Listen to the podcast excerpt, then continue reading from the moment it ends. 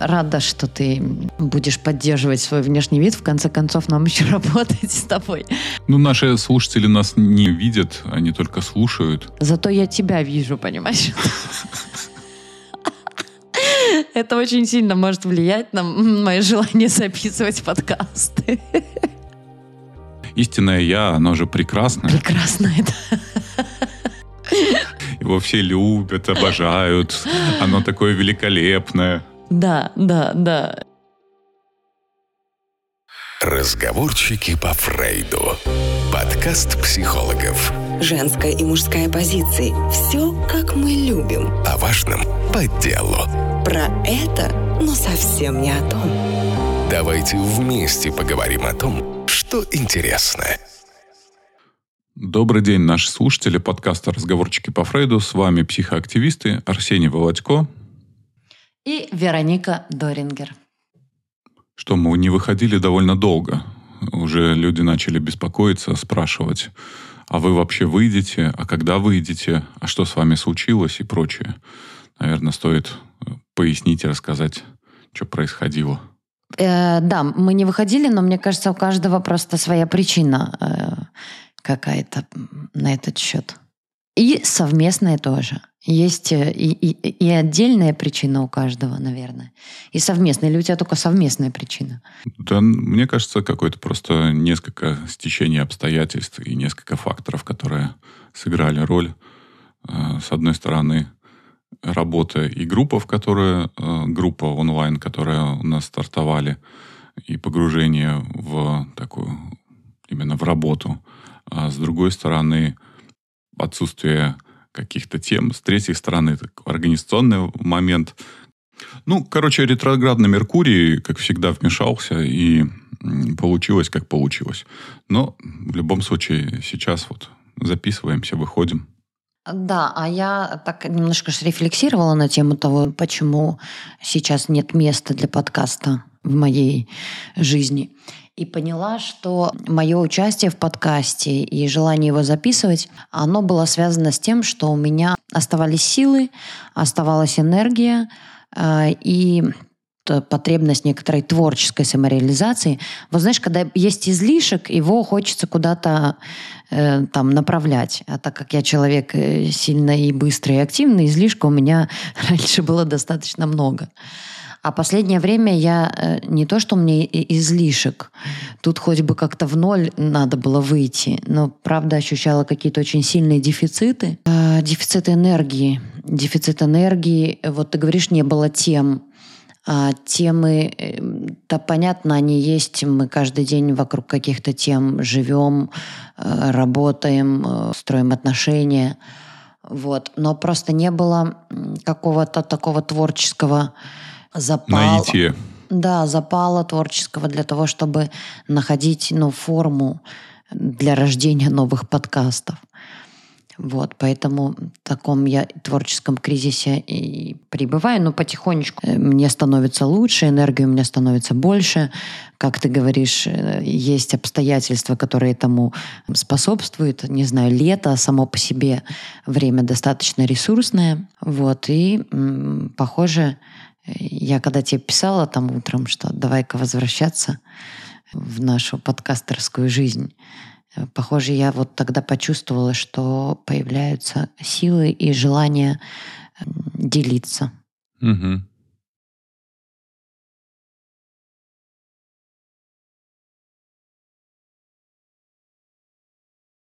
Мы сегодня выбрали тему, а она не связана с актуальными событиями, но связано с любой жизнью человека. В частности, э, речь пойдет про социальные маски, социальные роли. Угу. Я думаю, что на самом деле вопрос образа себя, потому что, ну, что такое маска, что такое роль, это некое э, там позиционирование себя, некое представление о себе. Так вот, вопрос образа себя, каким э, я предстаю перед другими людьми. Он является же одним из основных психотерапевтических запросов, потому что ну, он прежде всего да, связан с такими вопросами «Кто я?», «Какой я?», «Каким я могу быть?», или каким я могу стать, э, что я чувствую по поводу того, какой я, как люди меня видят, какие чувства я вызываю людей, как хочу, чтобы меня видели. То есть все эти вопросы образа себя э, это частый запрос на психотерапевтическую работу, потому что он действительно является основным и формируется в том самом нашем глубоком детстве. Да, и с одной стороны есть вот эта концепция личности, ну, так называемая «я», когда есть представление, что есть я какой-то, и э, этот я, ну, может э, играть некие роли, либо надевать эти маски. А с другой стороны, есть наша социальная природа, и с точки зрения эволюции и антропологии необходимость уживаться в социуме, находить э, некое место в нем, э, отыгрывая определенную роль. Получается так, что мы, сами того не замечая, можем настолько сживаться со своими ролями, которые э, в определенной степени диктуют наше поведение. Не только поведение, но и внутреннее содержание, там, потребности, желания и прочее. А, да, ты знаешь, сказала про детство, и мне кажется, мне хочется пару слов добавить, что когда ребенок рождается, у него же вообще нет никакого представления о том, э, какой он и кто он вообще. Угу. Вот, у него э, есть имя, э, он спустя время понимает, что это имя его, а потом к этому имени взрослые люди и другие окружающие, как ты говоришь, да, социум, начинают ему к этому имени что-то приписывать. Ну, например, Катя милая или добрая девочка, или там умненькая, а Коля глупенький. И потом, ну, условно говоря, вот в нас начинают э, показывать пальцем, ну, другие, что вот э, у тебя есть имя, и ты еще какой-то. Э, естественно, мы потом это все интроицируем и начинаем показывать пальцем на себя. Ну, то есть у нас складывается о себе какое-то представление, какой-то нарратив, и складывается он, исходя из того опыта взаимодействия с другими людьми, исходя из того, как видели нас другие люди, угу. а, и действительно, какую они нам выделили роль. И когда ты говоришь вот про концепции личности – действительно, во-первых, нет ни одной полной концепции личности. Э, мы сталкиваемся даже с различными околопсихологическими там, э, эм, направлениями, какие-то нумерологии, да, вот и все, все, все смежные области, mm-hmm. пытающиеся как-то описать вообще, что такое личность, пытающиеся представить свою концепцию по числам, там, по датам рождения, там, еще по, по чем-то, ну, много всего. И мне кажется, вот такая попытка э, ответить на вопрос, какой ты, она связана с такой очень большой важностью понимать, ну, кто я, на что я могу претендовать. Ну да, я бы здесь э, как раз для слушателей особо подчеркнул, что мы говорим о концепции личности. Э, как любая концепция личности, это некое описание, это, э, это некий конструкт, с помощью которого мы описываем реальность. Поэтому концепция личности есть, а вот э, говорить об устойчивой такой, ну, некой характеристике, то есть, э, ну, иметь дело с реальной личностью, э, довольно сложно и проблематично. Ну, потому что вычленить э, во всем этом э, вот так называемое это истинное «я» вне э, рамок каких-то социальных ролей крайне сложно. Да, и, и на самом деле это же такая очень соблазнительная идея а, найти какого-то истинного я, да, обнаружить, там, сбросить маски. Да, так про это же много пабликов э, в социальных сетях. Откройте свое я, найдите свое истинное предназначение, придите к себе, вот это вот все. Да-да-да, на самом деле нет никакого истинного я. Ну вот, ладно, я не буду отрицать сейчас предыдущие теории. А, потому что найти истинное я, типа обнаружить э, какой-то свой там стержень, характер, это, как говорил Фриц Перлс, характер это невроз. Э, как будто э, есть какой-то я однозначный, ясный угу. и, и очень мне какой-то импонирующий. А все остальное это такое не я. Вот это все, угу, все лишнее. Угу. Но да, на... ты, угу. ты же должен еще и в этом во всем быть такой влюблен практически в себя. Ну, потому что э, истинное я, оно же прекрасное. Прекрасное, да.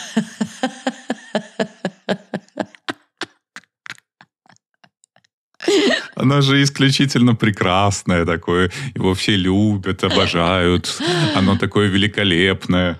Да, да, да, безусловно. Надо, надо просто избавиться от этой шелухи всей ненужной, да, э, и, и сразу предстанет перед нами прекрасный образ. Прекрасный образ себя. Вот. Угу. Так что мы будем уже разочаровывать сразу наших слушателей. Ну, я думаю, они уже по интонации догадались э, и по нашей иронии, что, похоже, дело э, выглядит несколько иначе. Да, дело выглядит несколько иначе, потому что я – это вообще, конечно, сумма разных опытов э, взаимодействия с другими людьми. Правда, то, э, что я усвоил из отношения со значимыми людьми, Слушай, а вот Действительно, по сути, ведь люди приходят э, там в терапию и говорят, я такой-то, такой-то, такой-то. Чаще всего мы э, складываем о себе или запоминаем о себе. Ой, как... знаешь, ага. я, бы тебя, я бы тебя, Вероника, сейчас поправил. Как говоришь, люди приходят в терапию, я такой-то, такой-то. А, у них, э, ага. конечно, есть такое, ну, слабо осознанное представление о себе, но если начать задавать вопросы и спрашивать, какой ты, угу. это вызывает у большинства людей большие затруднения. Согласна. А, есть э, такая история, и тогда люди приходят, я хочу понять, какой я. Вообще мы что-то о себе другим людям рассказываем. И вся проблема в том, что иногда этот текст очень однозначный. И этот текст у нас э, появился как раз-таки благодаря нашим каким-то значимым близким. Ну, бабушка там обо мне говорила, или там мама говорила. И вот тогда задача человека немножко разотождествиться с этим каким-то привычным знанием о себе. Мне так говорили, и вот значит я такой. Угу. Мне говорили, что я добрый, и я тогда должен быть все время, понимаешь, ну, как-то добрый, и в этом очень мало свободы. Если говорить про то, ну, кто я, какой я, то эм, допускать, что очень, ну, очень разнообразный я, и подвергать иногда сомнению свои какие-то э, представления о себе как некие однозначные. Но есть и вот эта часть, э, про которую ты говоришь, когда нет представлений типа, а какое, а не знаю, вот какой мне сказали, таким и буду. Вот говорят, типа, я добрый. Вот эта роль, да, фиксируется. Угу. И если говорить там с теорией э, полярности гештальтерапии, то все остальное, все, что недобрый, все не я, и все это я тогда отправляю в мир – Вообще, по моим наблюдениям, люди приходят в терапию, чтобы стать кем-то, кем они не являются. Разверни. Это не то, о чем мы э, пару минут назад говорили. Ну, то есть есть некая шелуха, есть некая, ну, некие там условные проблемы. Стоит мне от них как-то избавиться, и я стану прекрасным лебедем. Я То есть стану... это тоже желание зафиксироваться в определенном, да, в, э, таком в определенном нарративе, в полож... да, да, да, в определенном представлении о себе. Угу, То есть тогда угу. все остальное, а, все, что не прекрасное, я буду отправлять в мир, вот другие будут не прекрасные, я буду во всем прекрасным. Ну, ну, например, я там имею некое представление о себе, что я не достигаю успеха, потому что ленивый. И стоит мне избавиться как-то от этой лени, и я стану там, продуктивным и успешным. А, или я не пользуюсь э, спросом у противоположного пола, потому что во мне там не, не хватает э, какой-то уверенности и харизмы. И стоит мне ну, как-то поработать над этим, я стану харизматичным. И что ты думаешь по этому поводу? Я думаю, что здесь как раз-таки самое сложное – это принять э, скорее ну, ту реальность, которая есть. в терапии приводит желание изменений. Угу. Но часто эти желания изменений ну, настолько далеки от э, реальности, что ну, неизвестно, сколько нужно там, потратить времени, чтобы достичь этого, и сколько усилий нужно приложить. Это, знаешь, ну, примерно как э, с внешним видом и каким-нибудь тренажерным залом. Угу. Человек смотрит на некую картинку, видит э, прекрасно сложенного человека с хорошими антропометрическими данными, э, с какими-то выдающимися такими физическими э, параметрами и хочет э, быть таким же, хочет выглядеть так же. Смотри, а, но, ага. но при этом не учитывает, что его бэкграундом, тем, что он там ну, никогда не занимался, с его генетикой, а, что ему потребуются годы а, на то, чтобы приблизиться э, к этим параметрам. А может быть, с учетом, опять же, его генетики, он э, и никогда не сможет стать таким. Угу. А, но смотри, ты сейчас говоришь про некие данности. Я согласна, угу. у нас есть данности, и нам важно их определять. Ну, например, там длину пальцев, высоту своего роста. Угу. А, да, у нас есть какие-то данности. Сложно для обывателей. Ну, условно говоря, э, структура личностная. Истеричная, депрессивная, шизоидная. То есть, да, у нас есть какие-то данности. Ну, у нас есть какой-то заданный репертуар. Но э, я согласна в том, что мы можем его, так сказать, отыграть в лучших, так сказать, э, возможностях. Перепрыгнуть из слона, стать ласточкой, как ты говоришь, угу. наверное, нет. Парадоксальная теория изменений Арнольда Бейсера говорит, что любые изменения начинаются с того момента, когда я признаю, кто вот я признаю, что я слон, и я перестаю э, пытаться быть похожей на ласточку. Я максимально осваиваю свою слоновость, живу из того, что я слон, и могу прожить вообще офигенно прекрасную жизнь. Но для этого мне нужно действительно эту данность некоторую о себе принять. Максимально на что мы способны, это прожить хорошую слоновью жизнь а не мучиться от того, что мы, значит, как рыбка в воде не плаваем. Угу. Да, но смотри, но есть и другая сторона.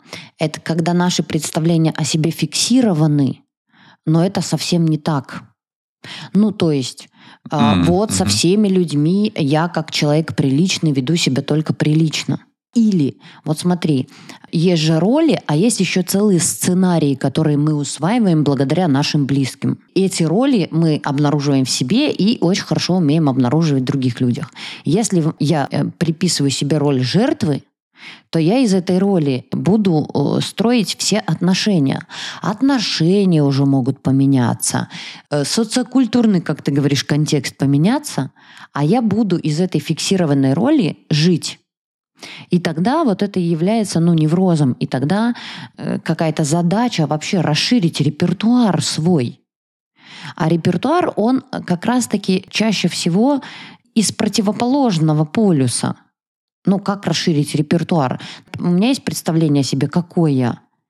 Э, напишите антонимы вот э, к ответам на вопрос «какой я?» и подумайте, доступны ли вам другие способы проживания себя, своей жизни, взаимодействия с другими людьми. Мы же часто это отщепляем. Но если э, мне наделена роль какой-нибудь там э, хорошей девочки в семье, то я только так и буду, ну, я буду в этом не свободен, и тогда э, всю некую плохость, может быть, которая нужна да, при отстаивании своих интересов, э, при достижении своих целей и так далее. Я буду это все, это будет мне недоступно. То есть на самом деле, чем шире у нас репертуар выбора, так сказать, ролей и сценариев, почему вот в психологии есть эта да, работа там со сценарием своим каким-то собственным, идентифицировать это и потом, в общем, как-то э, перестать проигрывать одно и то же, учитывая, что вообще все уже давно поменялось, а роль э, как будто моя одна и та же ну, для того, чтобы у наших слушателей не возникало путаницы, развел бы, искусственно развел бы понятие социальная роль и социальная маска. Угу. Потому что мы употребляем э, какие-то слова, а при этом в терминологию не вдаряемся. Угу.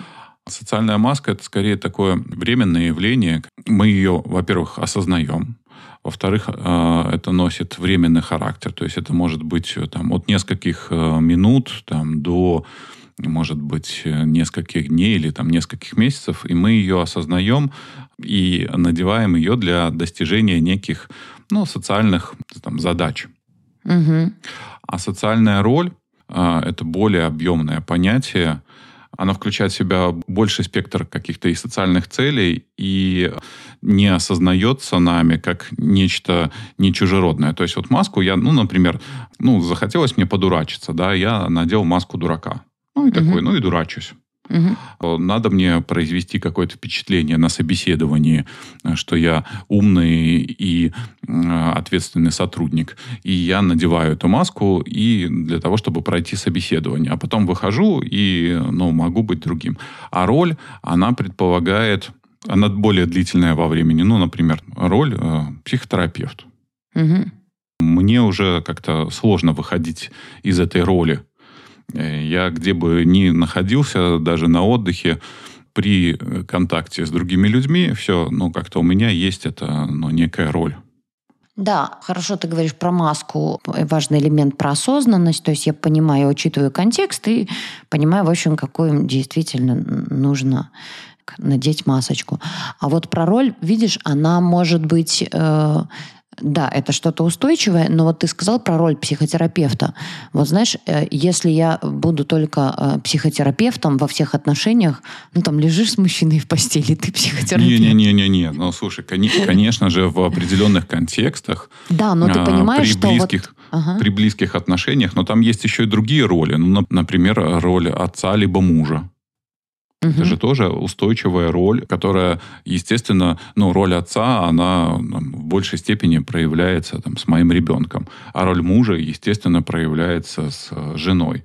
Есть еще какие-то, знаешь, роли, которые в любом случае мы э, несем в себе, э, и это не только какая-то профессиональная история. Да, я понимаю. А, но вот очень важно, видишь, э, из этого обобщения, чтобы каждый для себя эту роль наделял каким-то содержанием. Ну, потому что, да, есть роль дочери, есть роль мужа, есть роль жены. А, но если я только в этом зафиксирован, это делает меня сильно несвободным. А еще вот эта роль мужа, например, которая взялась, так сказать, из социума, из представления о том, кто такой муж и вообще, что он должен делать. Mm-hmm. И вот это вот э, хорошо иметь свое собственное содержание. Что в эту роль мужа э, для тебя входит, так сказать.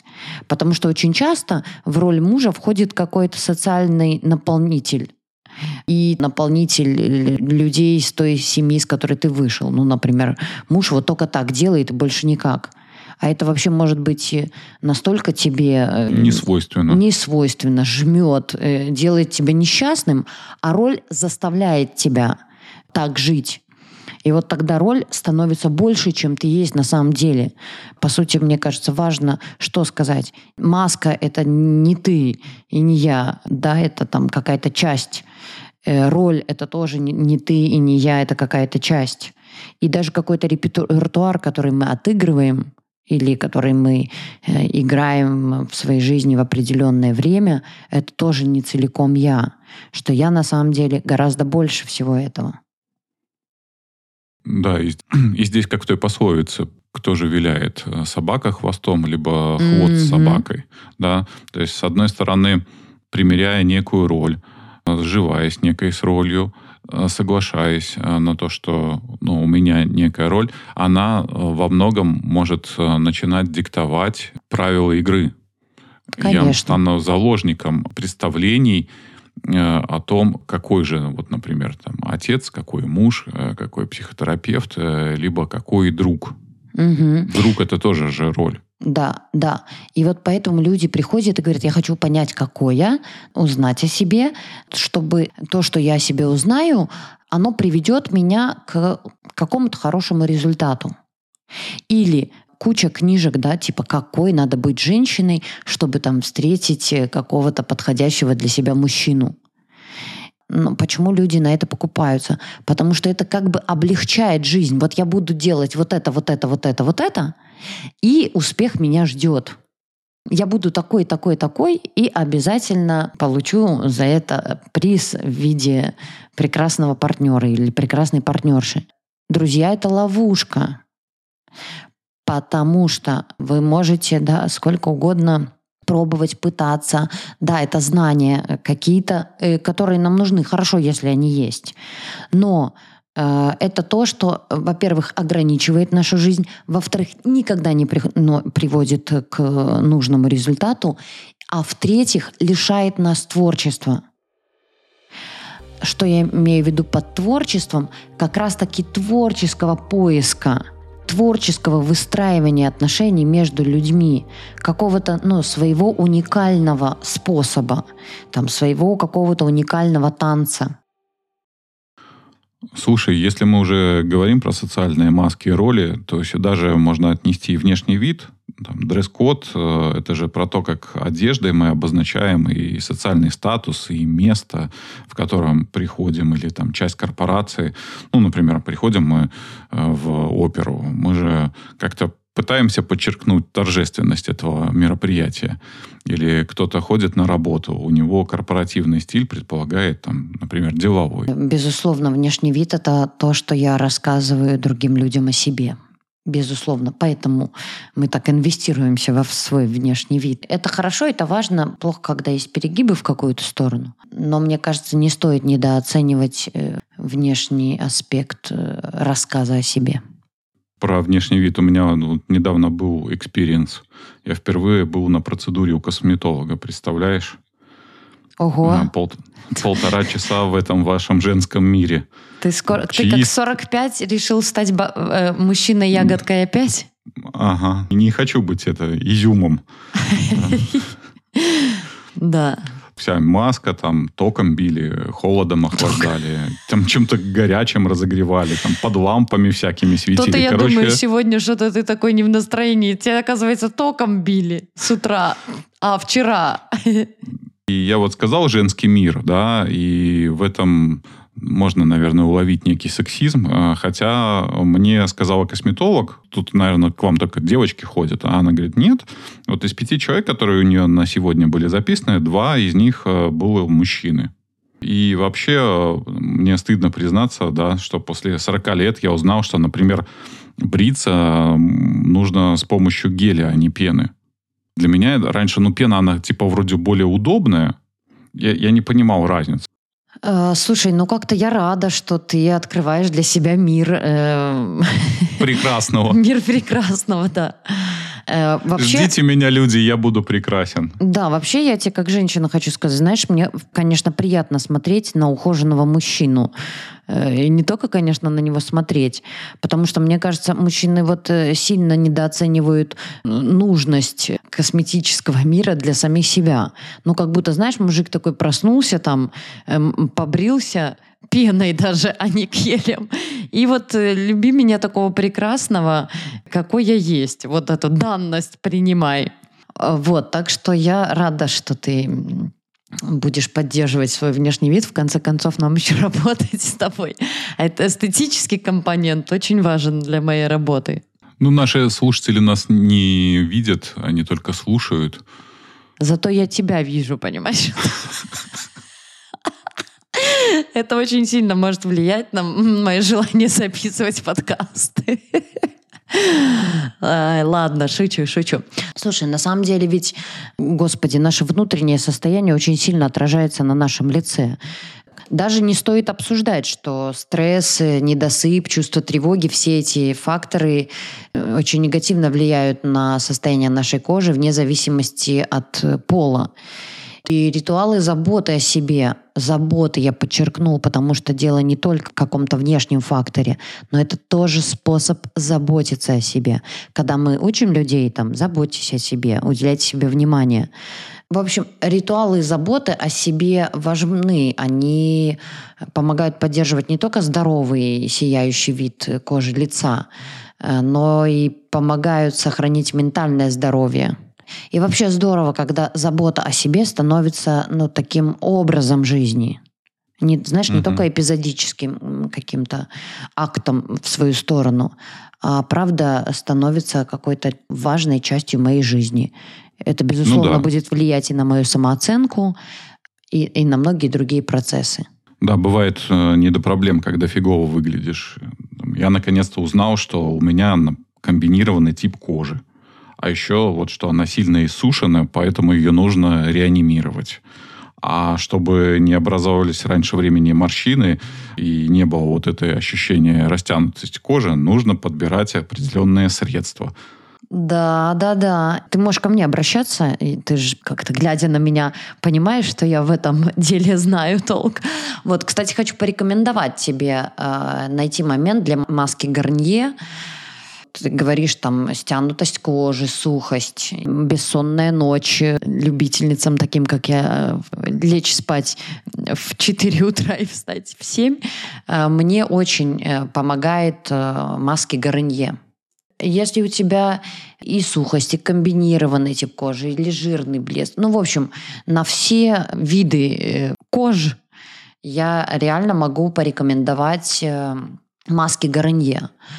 Попробуй вот тканевые маски Гарнье с увлажняющей сывороткой, гиалуроновой кислотой и активными ингредиентами. Ну, в общем, там очень хороший состав, и 15 минут, и твоя кожа увлажнена, и активно сиять здоровьем можно. Знаете что, дорогие наши слушательницы, что я хочу вам сказать? Если ваш мужчина пока морально не созрел до всех этих процедур, которые я описал, и током, и холодом, и прочим, и вообще в косметический э, кабинет к косметологу пока не пойдет, ну, намажьте вы его чем-то, да, ну, есть же у вас там какие-то отдельные средства для ног, для тела, для лица, для бровей, не знаю, для чего угодно. Возьмите, выдавите лишнего крема, помажьте мужчину, сделайте две маски, возьмите, например, там какую-нибудь маску, сделайте аквабомбу, либо брутальную черную тканевую маску с углем.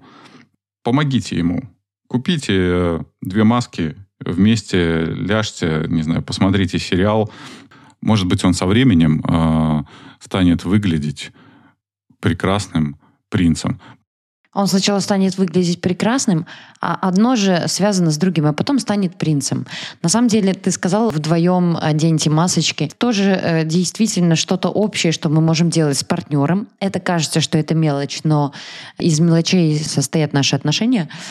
А еще это реально лайфхак для женщин. Женщины, вы не представляете, это реально оружие, попадающее в цель. Нанести ему действительно крем на лицо. Вот как будто немножко позаботиться. Я помню, у меня клиент говорит, ты представляешь, она сказала, «А, тебе нужно масочку, и сделала мне масочку на лицо. Это мужчин почему-то действительно так трогает. Знаешь, это мы, женщины, вот она- и привычный избалованные. ритуал. Да, да, да, да. А для мужчин про такую внимательность, про такую заботу я говорю серьезно. Это штука работает. В отношении мужчин реально работает. А еще я э, хочу сказать, что моя косметолог говорит о том, что маски нужно делать каждый божий день. Вот. Чтобы потом не было мучительно больно. Не, ну понятно, мы все женщины понимаем, что нам там будет потом мучительно больно. Всякие подтяжки, знаешь. Это я недавно делала лазерную шлифовку, Арсений. Если ты меня видел, ты просто даже не можешь представить, что это такое. Масочки очень хороши после всяких таких процедур. Да и вообще, я вот согласен, что нужно делать мир чуточку краше. Нас красивых должно быть больше. Да, согласна. Нужно инвестироваться в красоту. Вы ж, э, наверное, дорогие наши слушатели, знаете, что мы не про такую инфантильную красоту, но вот уход за собой – это, правда, одна из форм заботы. А специально для слушателей нашего подкаста в сервисе быстрой доставки «Самокат» по промокоду «МАСК-МАСК» в течение месяца будет действовать скидка 30% на все маски Гарнье. Ты вот э, говорила про невротизм. Я вспомнил слова Перза, что невротик не способен видеть очевидное. Он Мгм. утратил чувство реальности. Здоровый человек доверяет своим ощущениям больше, чем предрассудкам. Мгм. В данном контексте А как мы поймем вообще, э, насколько можно доверять своим чувствам? Нас же как раз-таки чувства э, частенько могут обманывать из-за э, вот этих социальных ролей о том, что я должен чувствовать, как uh-huh, я должен uh-huh, чувствовать, uh-huh. как я должен себя вести. Вот эти вот внутренние конфликты, которые это порождает. Для того, чтобы мочь ответить на эти вопросы, нужен э, хороший инструмент.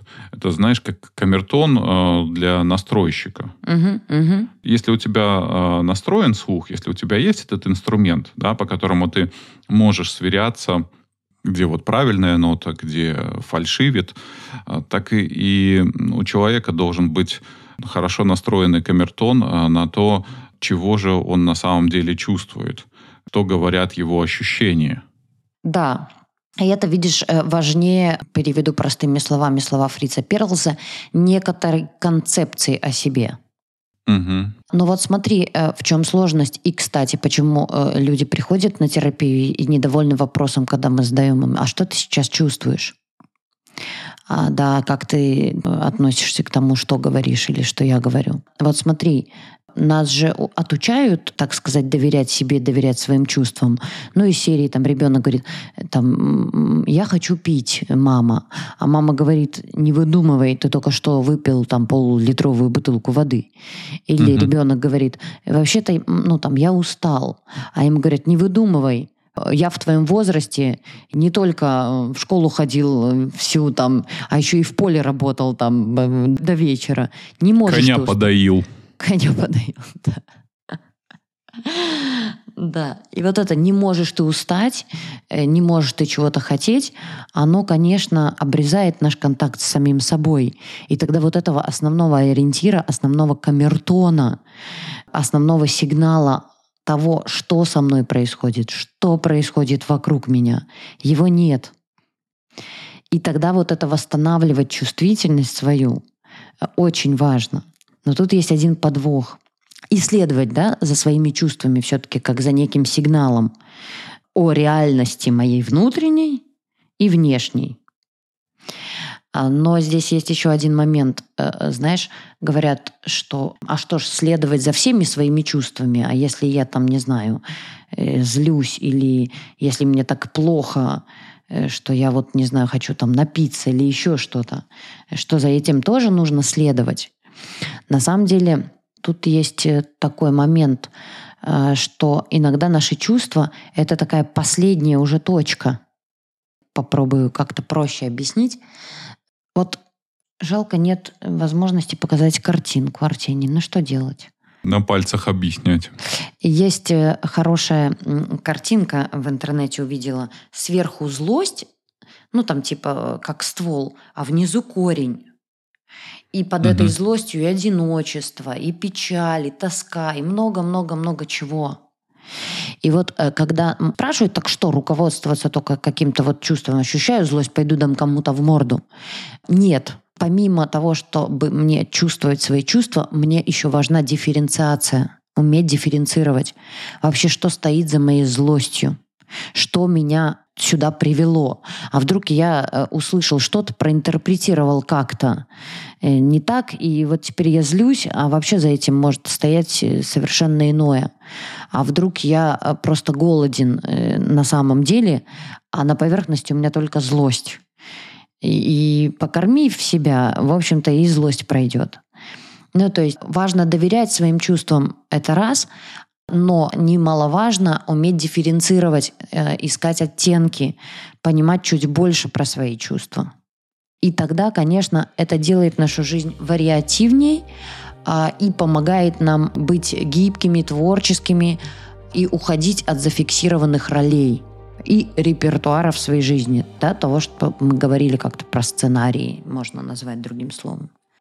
Ну вот мы говорили с тобой про роли, про маски, а что же скрывается под этой маской? Ну, что-то я вспомнил этот венецианский карнавал, да, когда угу. раз в году э, можно было надеть маску и побыть кем-то, кем ты не являешься, и делать то, что Ой, я в какой-то сразу... привычной жизни не позволительно. Ой, ты так сказал, это, конечно, очень соблазнительно надеть маску э, и что-то там делать, чего не позволяешь себе делать привычной жизни. Не нужно думать, что если вот э, сорвать эту маску или как-то выйти из роли, то мы сразу же там что-то вот прям голенького-то и обнаружим во всей красе. Да нет, там еще, знаете, есть несколько уровней, и добраться до вот этого пресловутого истинного «я» еще придется постараться. Первый уровень, на котором большинство людей э, коммуницирует, живет, ну, его можно было бы назвать таким уровнем клише, когда как дела, нормально, вот этот small talk, разговоры ни о чем. Э, чисто механистическая такая пластмассовая жизнь когда мы взаимодействуем с какими-то ну, совершенно посторонними людьми, либо, в принципе, не очень хотим входить в контакт э, с этими людьми. И тогда мы с ними можем коммуницировать вот на этом таком поверхностном уровне, уровень клише его можно было бы назвать. Второй уровень – это уровень вот этой маски либо роли, когда мы неосознанно пытаемся делать вид и играем человека, каким хотелось бы нам быть, либо каким хотелось, чтобы нас видели – день за днем, э, год за годом мы играем в игру, и, ну, например, там хорошие девочки или там беспомощного маленького мальчика. Любую роль можете как-то на себя примерить. И эта игра стереотипная неосознаваемая. И мало кто, в принципе, способен заметить и тем более признать ее в себе. На терапии, на индивидуальной, на групповой терапии иногда эти роли обнаруживаются. В течение времени клиенты что-то демонстрируют, как-то себя ведут, и э, раз от раза это какие-то похожие сценарии, да, похожие такие прописанные роли. Да, клиент и, извини, можно добавлю тебя, это важно. Клиенты и приглашают нас на определенную роль, даже которая иногда нам не свойственна, вовлекают нас. И благодаря тому пониманию, в какую роль я попал, мы понимаем, в какую историю нас вовлекает другой человек и ну, нас, да. и, и, скорее всего, других людей. Вот это и происходит эта фиксация. Я всегда маленький, а ты всегда большой, и я всегда там снизу и буду заискивать. Заметить это, осознать и пробовать э, все-таки уходить от этих ролей фиксированных, расширять репертуар возможных отношений двух людей.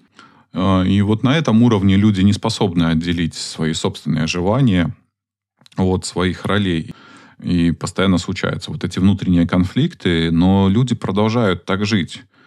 А почему продолжают жить? Потому что за этим уровнем есть куда более, скажем так, неприятные, куда более страшные, страшащие уровни. Следующий уровень, э, обычно в терапии клиенты проходят, это уровень внутреннего тупика.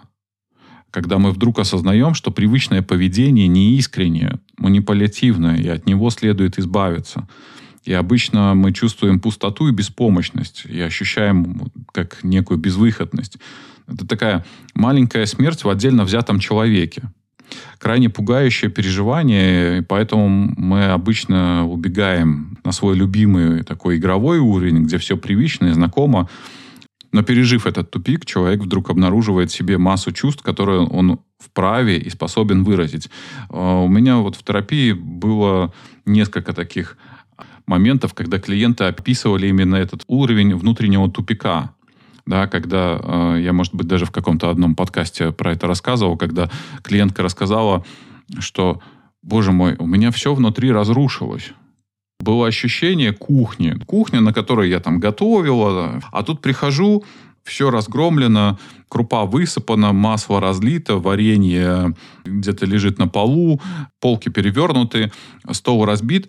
И я пытаюсь это все поставить на место. А оно не ставится на место. Угу. Ну, потому что невозможно взять и отделить э, крупу от э, масла.